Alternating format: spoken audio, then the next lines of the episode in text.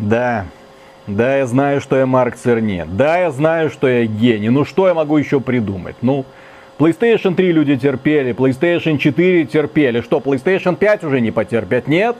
Нет, это не пылесос на заднем фоне, это PlayStation 5 работает. Я не знаю, у меня больше нет для вас никаких решений. Выкручивайтесь сами. Ладно, я подумаю. Ладно, хорошо.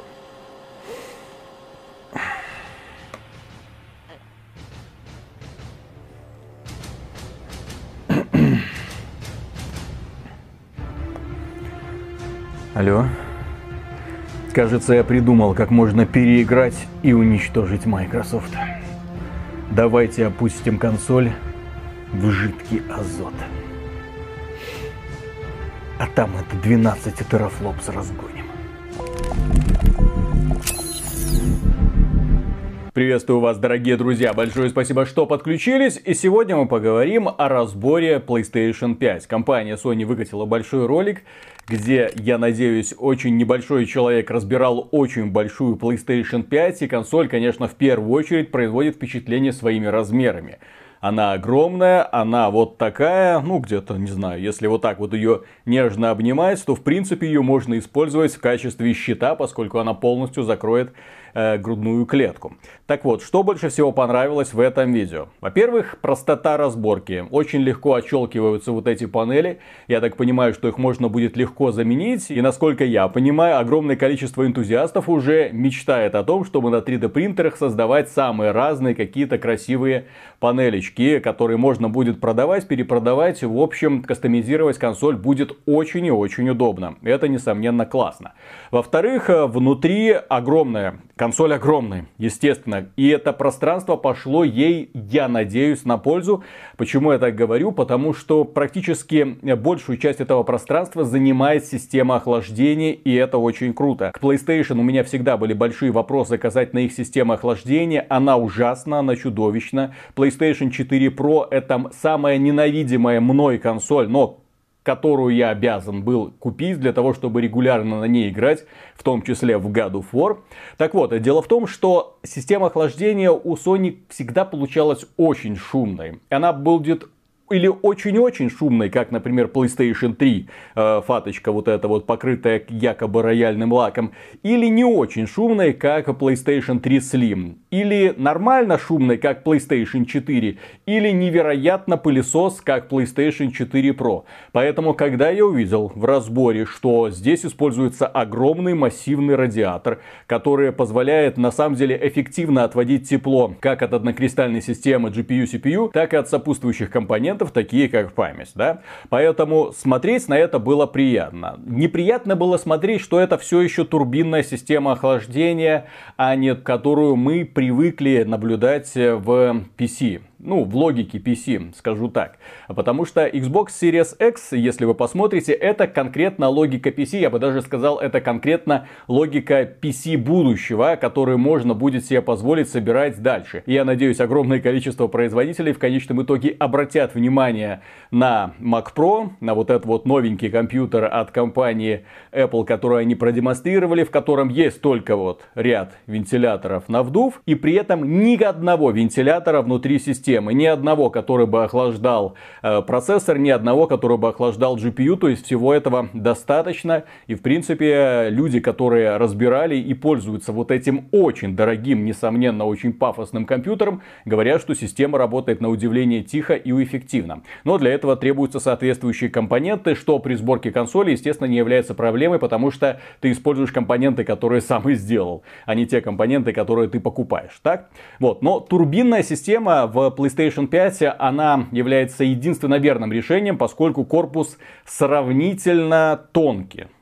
11 сантиметров сравнительно тонкий. Ладно, это потолще, чем PlayStation 4 Pro, конечно, но тем не менее это намного уже, чем Xbox Series X, да? Поэтому турбинка, она э, гоняет воздух и охлаждает. Но при этом, дорогие друзья, вскрылось одно странное технологическое решение, которое нельзя не прокомментировать. Прежде всего, для охлаждения вот этого чипа используется жидкий металл да, термоинтерфейс на основе жидкого металла. А это, дорогие друзья, уже звоночек. Звоночек, что Bloomberg который публиковал не так давно такую хорошую статью расследования о том, что компания Sony была в шоке от 12 э, терафлоп с Xbox Series X, была вынуждена разгонять этот самый чип и модифицировать быстро-быстро систему охлаждения. Ну, естественно, радиаторы ты быстро не модифицируешь. Корпус у тебя уже готов. Для того, чтобы что-то изменить, тебе нужно практически заново вот эту вот всю систему настраивать и заново менять весь технологический процесс сборки.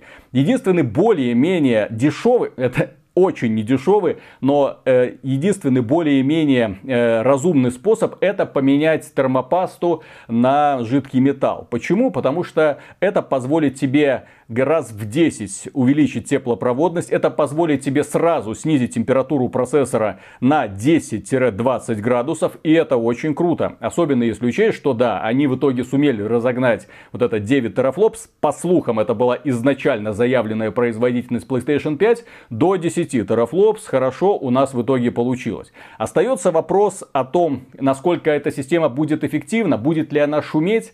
Э, японские блогеры говорят, что консоль работает практически бесшумно, но практически бесшумно это смотря под какими играми, потому что PlayStation 4 Pro, она бесшумно работает, когда мы запускаем Persona 5, которая графически, мягко говоря, отсталая игра, но при этом идет на взлет, когда ты запускаешь какой-нибудь Call of Duty, Modern Warfare или Last of Us Part 2, да, то есть как только игра выжимает все соки, как только вот эта самая переменная частота процессора и GPU достигает максимума, естественно, турбинка вентилятора идет тоже на взлет. Посмотрим, насколько она будет хорошо справляться под максимальной нагрузкой. Но, естественно, до этого еще очень далеко. Игр, которые бы нам показали вот расчетную мощь PlayStation 5, настоящие эксклюзивы, их, к сожалению, в ближайшем будущем не предвидится. Некоторые говорят Demon's Souls, Ratchet Clank, не-не-не. Это все-таки игры графически больше ориентированные на прошлое поколение.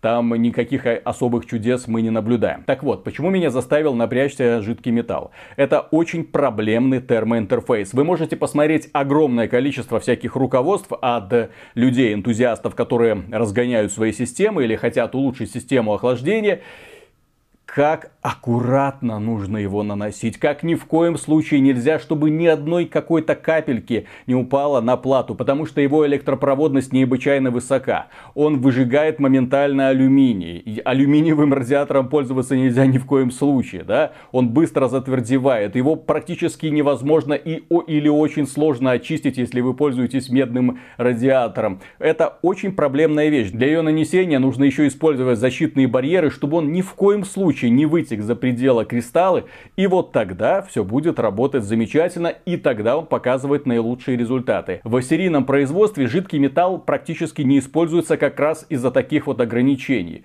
Он очень опасен, элементарно можно сделать брак, но тем не менее нельзя сказать, что его не используют. Нет, пожалуйста, компания Asus использует жидкий металл, они даже запатентовали технологию нанесения этого термоинтерфейса, и они используют его при производстве своих э, игровых ноутбуков серии ROG, и, по крайней мере, никто не жалуется. И компания Asus, кстати, э, делает э, очень интересные решения для того, чтобы обеспечить игровые ноутбуки на самом деле эффективной системой охлаждения. Ну, вы видели вы наверняка вот эти занимательные трансформеры, которые там приподнимаются при открытии крышки. Выглядит интересно. Ну и я надеюсь, что шум при этом, да, не такой, как у, у ноутбуков конкурентов. Хотя здесь, конечно, специалисты могут меня поправить. Так вот, компания Asus показала, что эту технологию можно использовать при серийном серийном производстве, и это круто. Компании Sony для того, чтобы провести вот эти все доработки, потребовалось, ну сколько?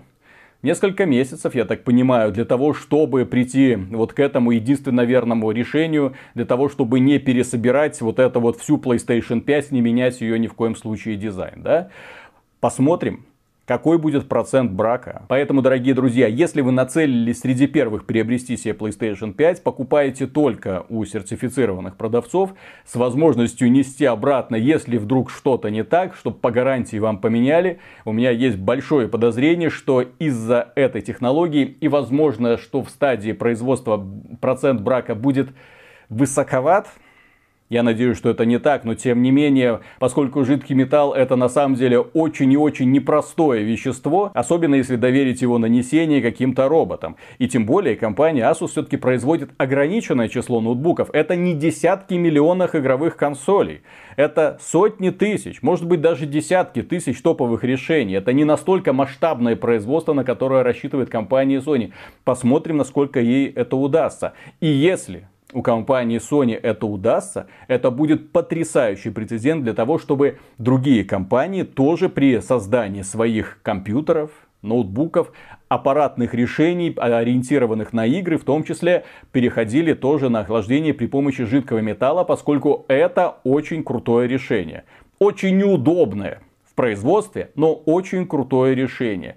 Помимо этого, другие новости. Дело в том, что как расширяется память SSD, так называемый волшебный, на PlayStation 5. И это хорошая новость, потому что для того, чтобы заменить SSD, вам достаточно отщелкнуть одну из крышек, откроется специальное место для M2 NVMe накопителя, куда вы его можете ставить. Но вставлять, само собой, лучше не любой NVMe накопитель. Это должен быть сертифицированный Sony, высокоскоростной. Компания Western Digital уже представила свои накопители и, честно говоря, цены немножко так смущают, поскольку для того, чтобы расширить, к примеру, пространство на Xbox Series X, вам придется заплатить 220 долларов за 1 терабайт, но там это специальная как бы флешка, да, вставил специальный паз и наслаждаешься. Здесь нужно немножко, да, пошаманить, открыть крышку, вставить куда надо, закрыть крышку, никаких проблем с этим нет, но тем не менее, вы должны еще купить соответствующий вот этот вот SSD. И соответствующий SSD на 1 терабайт вам обойдется в